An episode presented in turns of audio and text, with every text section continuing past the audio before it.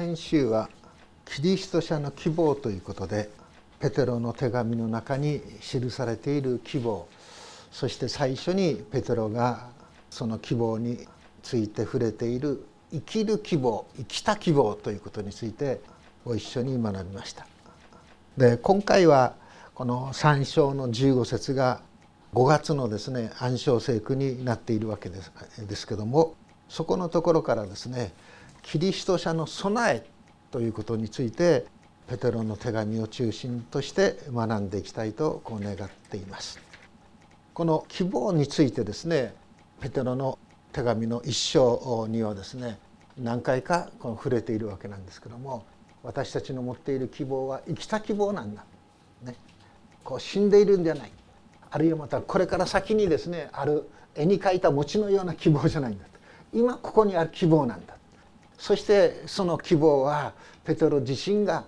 いつも心の中に収めている希望であってでそれがペテロをしてですねいろんな試練や困難の中でもですね主の人として主のしもべとして奉仕させているその力なんだということを学んでまいりました。そしてさらに一章のところをこう見ていきますとですねペテロ自身ですね本当にひたすらその希望をですね待ち望んでいるそれはどういう意味であるかというならばイエス・キリストが再び表される時にもたらされる希望をひたすら待ち望んでいるんだいかにこうペテロという人がですねある意味では真面目なねこれだと思ったならばそこにですね本当に集中してずっと進んでいくそういう人物であるかということがここの中からも分かると思うんですね。あのイエス様と出会ったガリラヤ湖でイエス様はですねペテロの持ち船を借ります。そしてそこから説教をしますね。そしてその説教が終わった後ペテロたちに対してですねその船をもうちょっと沖にしな出しなさい。そう言われます。でもペテロはですねいやもうその沖のところはですね昨夜一生懸命網を打ったんですけども魚が一匹も取れませんでした。こう言うわけですね。でもイエス様がそちらに沖に出してごらんと言われるのでそれならばと言って沖に出すわけですよね。そしてイエス様の言われた通りに網を下ろすともう大量の魚がいっぱい取れたそれでペテロは驚くわけですね。何について驚くかというとこのお方は普通のお方ではないただものではない人間を超えたお方であるいや作り主いや神がですね救い主を使わすと言われていたそのお方かもしれないと言ってですね恐れるわけですよ。そして「主よ私から離れてください私は罪深いものです」とこういうわけですね。先ほどまでイエスこのイエスという人物をですね疑っていたわけですよね。網下ろしてごらんなさいいやもう漁師の私たちが一昼夜働いてもですね一匹も取れないのになぜ大工のせがれのイエスがこの網下ろしという場にしていかなくちゃならないのかという自分の思いを撃ち殺してね「主よ罪深い私です」というふうに言っているんだと思うんですね。でもイエス様が「これからのちあなたは人間を砂どる漁師になるんだ私についてきなさい」というわけでペテロはですね全てを捨ててですねイエス様についていくんでしょすごいことですよね。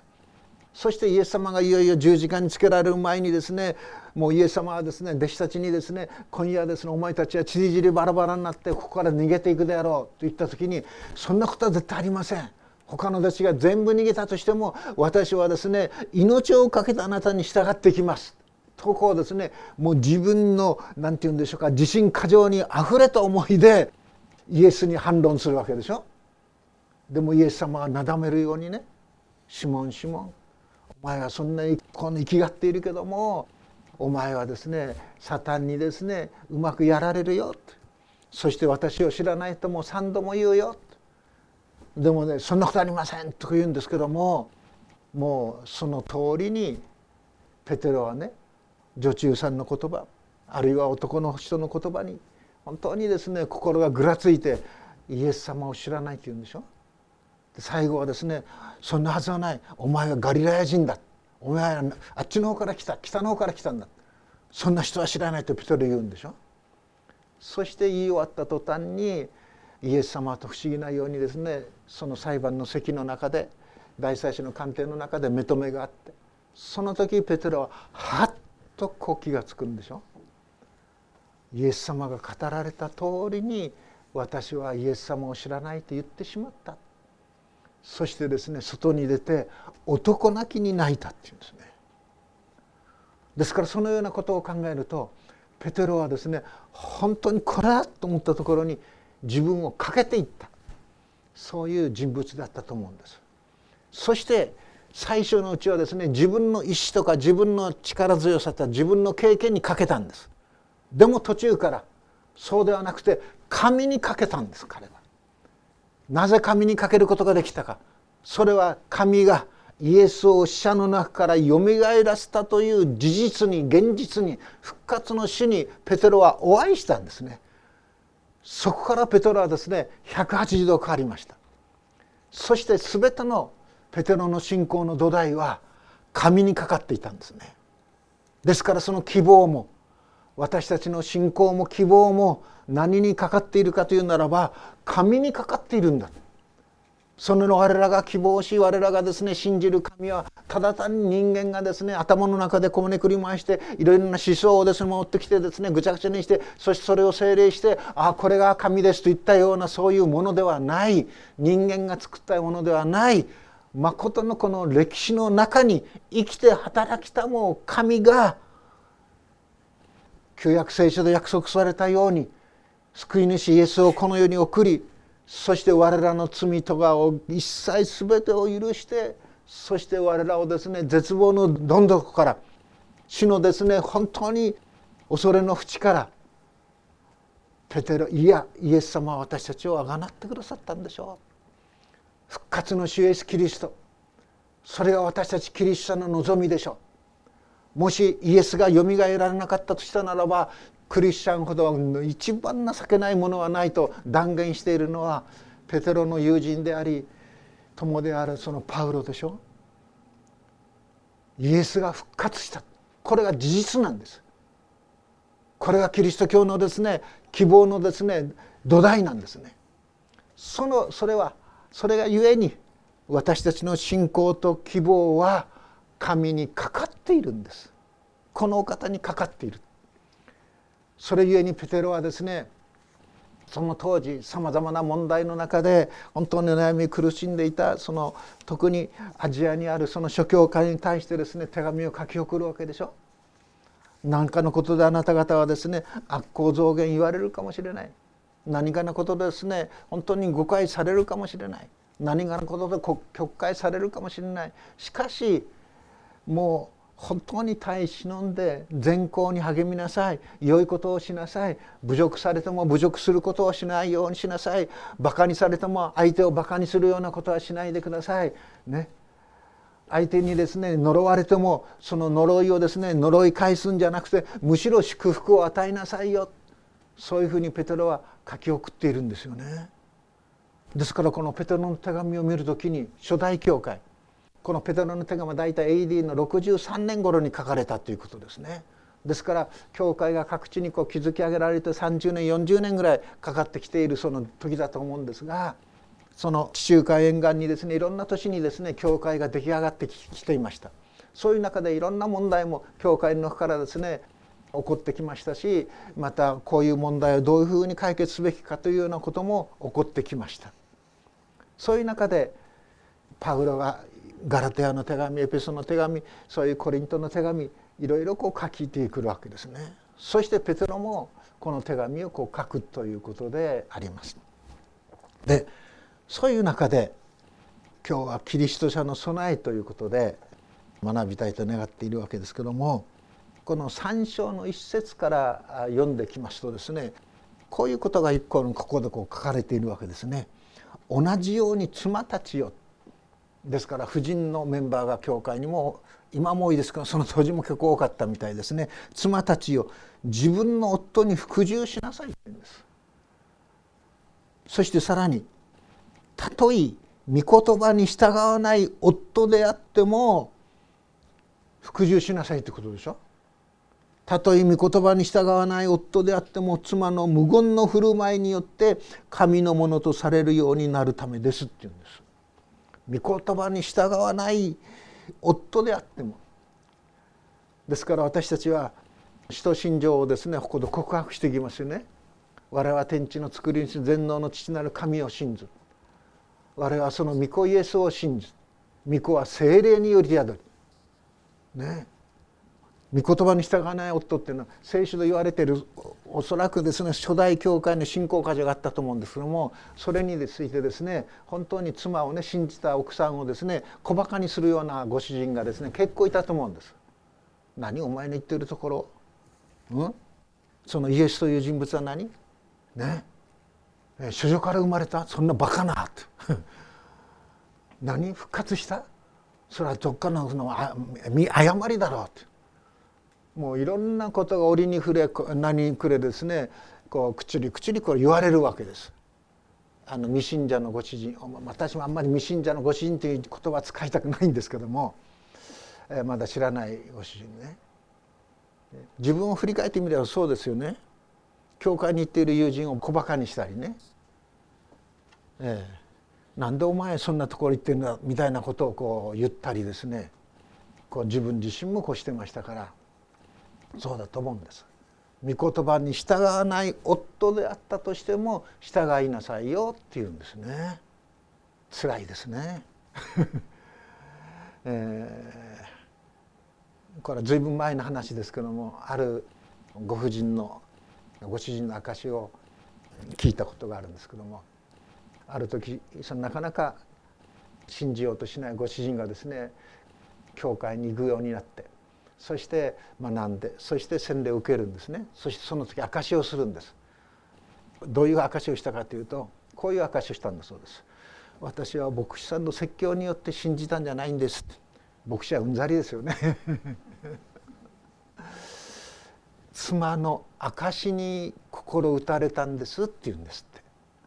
それはどういうことかというとなんかそのご主人は結構いろいろ派手な活動の人だったようですね。そして、えー、何回も何回も奥さんをですね、えー、困らせるようなことをしていたようです。でその日もですねちゃんと奥さん夕食ちゃんと作っていたのにもう食事時には来ないでね真夜中のですねもう寝静まった頃ですね家に帰ってきてそしてですね奥さんをですねある意味ではこう叩き起こしてね食事を作れって言うんです。そいで奥さんはですねもう悔しくてですねもうくなっと思いましたけどもそれをですね腹に収めて台所に行ったんだそうです。そしたらその台所にですね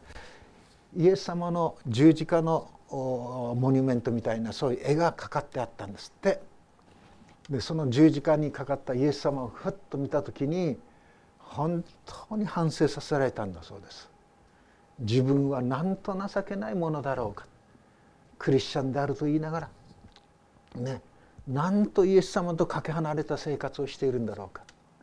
イエス様は十字架にかかられる時にね父よ彼らを許してください。彼らは何一つ知らないのです。わからないのですから彼らを許してくださいって祈ったのに私は自分の主人を裁きに裁いている。ぐさっとしたそうですね。それで涙流れにガーッとなんかこう作ったそうです。でもその作ってですね作ったものをですねご主人でどうぞとこう持っていったんだそうですけどもその時まだ涙がここら辺にこうついてたかなんかなんでしょう。どうぞお食べください。そしたらそれを出されたご主人はね胸がぐっと詰まったっていうんですね。俺は何ということをしたんだろうっていうこと。でそれからご主人は言ったっていうんですね。僕も一緒に教会に行きたい。教会に連れてってくれ。ということで教会に行くようになった。そしてそこで説教を聞いて聖書を学んでそしてああイエス様は素晴らしいすごいお方なんだ。愛なるお方なんだ。ということをですね本当にその愛は妻を通して私にも注がれたんだ。ということを通してそして信じる決心に導かれたっていうんですって。まさに御言葉に従わない夫であったとしても夫に従っていく時に神はそこで宮座を表すということですね。昔神に望みを置いた婦人たちもそのようにして夫に従っていったんだっていうんです。神に望みを置いたんです旧約聖書の婦人たちを見る時にね神に望みを置いたんです自分に望みを置いたんじゃないんです。自分の周囲のものに望みを置いたんじゃないんです。主イエスを信じ信じなさい。そうしたらあなたもあなたの家族も救われますと言われるでしょ。ですけども先生何年経ってもうちの主人は救われないんですって。自分で決めてんですよね。でもそれは自分に望みを置いちゃうからなんですね。神に望みを置くんです。そうしましたら神は最善の時に神の最もふさわしい時にその人に働きかけてそしてああ俺私も教会に行ってみたいああ私も一緒に妻と祈りを捧げたいそういうですね謙虚な本当に人間のあるべき姿に立ち戻らせてくださるということだと思うんですね。ですからキリスト者の備えの時にまず婦人たちに対してね本当に霊なる内なる人柄を備えなさいよ。内なる人柄を飾りにしなさいよ。外なるものを飾りにするんじゃないですよ。ね、髪を編んだりとかですね。この金の飾りをつけたりとかでねその服装をなんとかきらべるじゃないんですよ。内なる人柄を飾りにしなさいよっていうんですね。だからといってねお化粧しちゃいけないのかそういうことじゃないんですよ。あの外なる内側のものを本当に飾ってそれの大切さを築いていく時に私たちには気づくものがたくさん出てきます。ですから私もですねそういういろんなその飾るとか私たち飾るでしょ？あのこうでもそれは何て言うんですか他の人が自分を見てね不快な気持ちにならないように。あのすっきりしたそういう気持ちになるようにっていう私たちはあのこう髪をこう解いたりですね。あるいはあのこう貼ったりひげをこう剃ったりかなんかするわけでしょ。私も朝起きます。そしてまずこう顔を洗いますね。そして髪をこう整えますね。そしてバイタリをつけたりなんかしてこうやりますよね。であのひげをこう剃ったりこうするわけでしょ。クリームをこう塗ったりなんかしますね。そしてこうずっとやって鏡ペッと見てこの顔でよろしく。えー、でも最近ですねお私もちょっとここのところ白いのが増えてきた。とどこで分けるかによって白いものが目立つか目立たないかっていうのちょっとあるんですね。やっぱそれも気にしちゃうんですよね。だか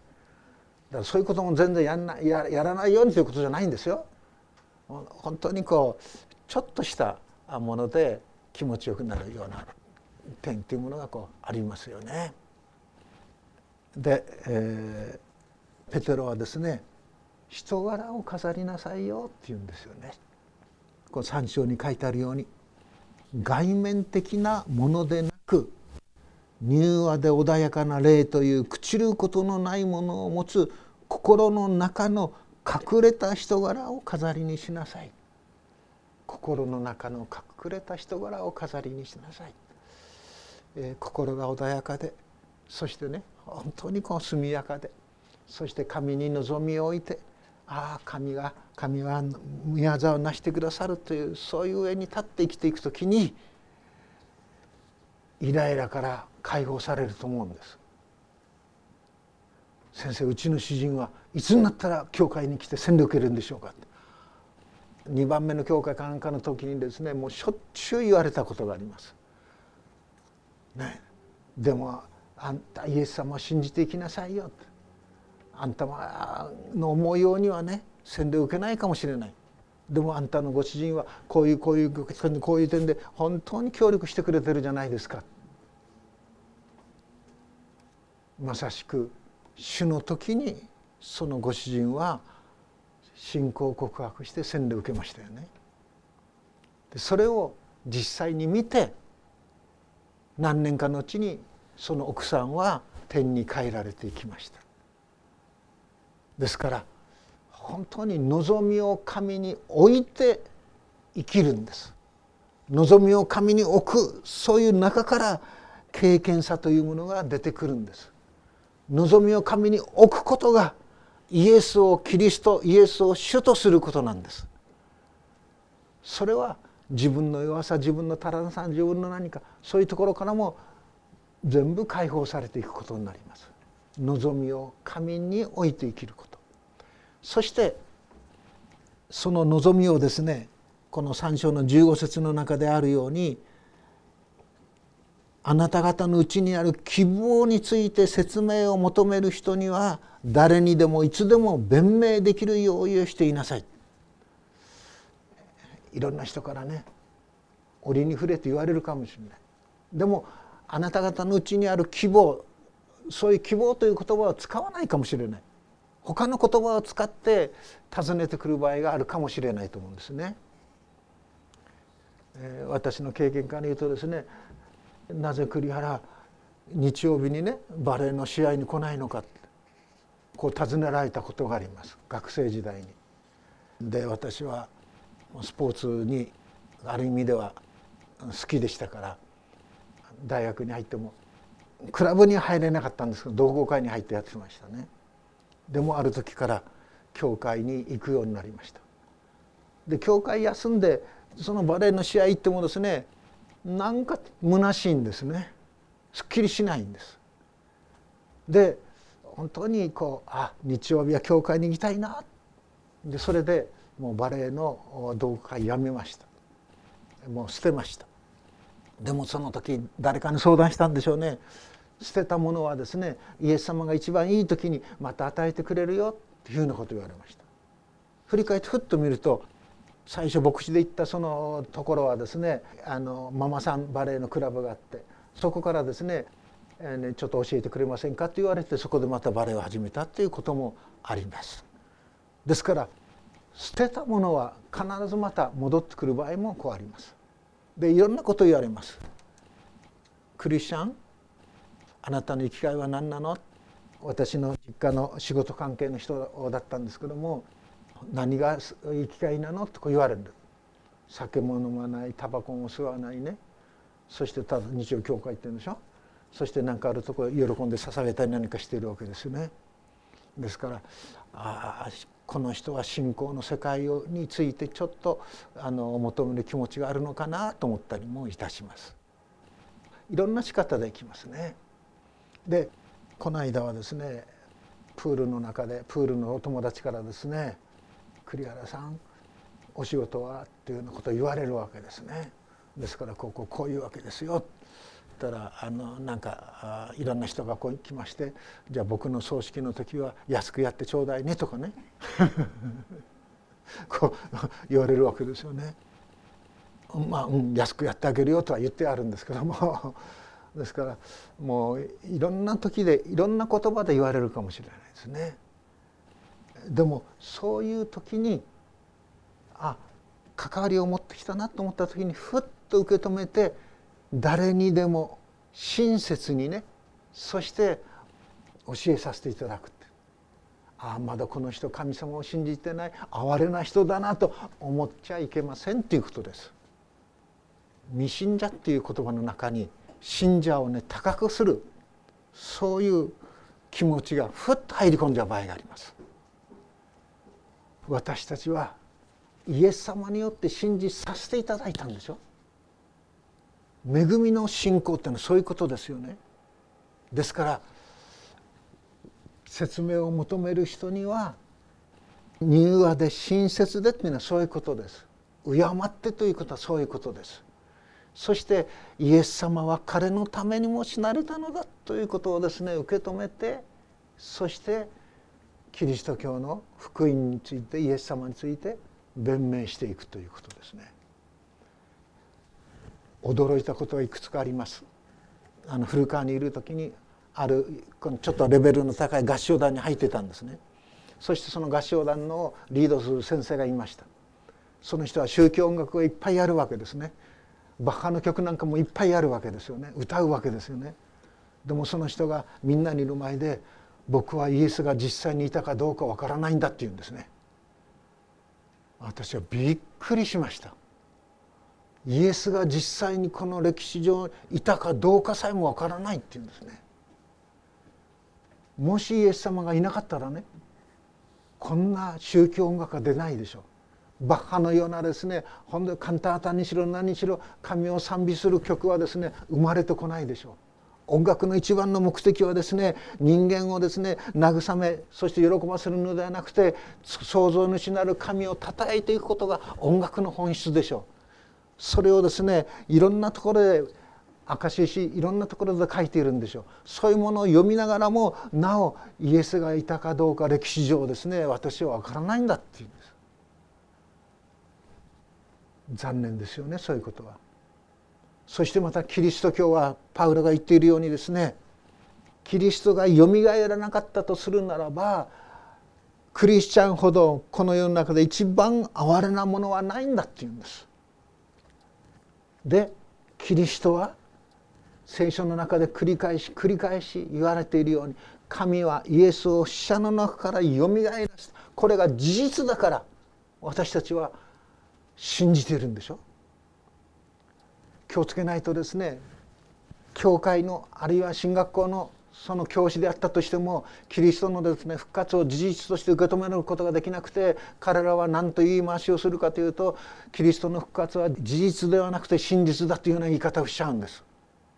すなわち教会を作ったパウロやペテロはそういうイエスの弟子たちがイエスがよみがえったと信じるその思いは純粋な思いであっただからそれは真実であったっていうんですでも実際どうなのって言うといやそんなことありえないと言ってしまうんですね。それではもう言葉で人をねごまかしているわけですよ。そういうですね学びミッションスクールがですね3 4 0年前結構多かったんです。今はだんだんそういうものが少なくなってきたと思うんですね。あるいはそういう進学校のですね牙城であったとしても本当に福音の真実福音のですね事実にですね立ち返ろうとする動きが出てきたということはこれは主の憐れみだと私は受け止めています。まさしくあなた方のうちにある希望について説明を求める人には誰にでもいつでも弁明できる用意をしていなさい。ですからクリスチャンの準備はここにありますよね。ただし優しく慎み恐れてまた正しい良心を持って弁明しなさいっていうんです。そうすればキリストにあるあなた方の正しい生き方を罵る人たちがあなた方をそしったことで恥じるでしょう。正しい良心を持って弁明していくそれが私たちの備えですよね。ですから私たちの弁明できるその内容についてもですね信仰の理解のですね深まり広がりによってですねここからは分かるけどそれ以上は分かりませんということで出てくるでしょ？そういう場合には私はですねここもあの分かりませんですからどうぞこの教会に来てくださいとかねどうぞ牧師さんに会ってみてくださいとかですねそういうふうに言えばいいんです。何度も全部分かった上で弁明できこれは到底無理ですね。ですから私たちは生かされている間いろんなものを読みいろんなものを知りますでもそれがキリスト教の弁明のために役に立つ用いられていくんですね。そのことを覚えて私たちも備えをねし続けていきたいと思います。そして一番の大切なことは自分自らがイエス・キリストによって本当に救われたということ。闇の中から望みのない闇の中からその光の生活の中に移されたということ。サタンの支配の中から神の支配の中に移されたこと。自分ではどうすることもできなかったものがイエス・キリストによって私のうちにその実を結ばせるようにしてくださったということ。これを大切にしていきたいと思うんですね。あなた方のうちにある希望我らはねその希望をしっかりと持って歩んでそして進んでいきたいとこう願います。祈ります。天の父なる神様恵みの中に私たちを生かし支えまた日々主にある兄弟たち姉妹たちとの交わりを通し支えられまた使えられまた使えるその恵みを与えていてくださることを感謝します。どうか私たちのこの本当に先代の福音住教会が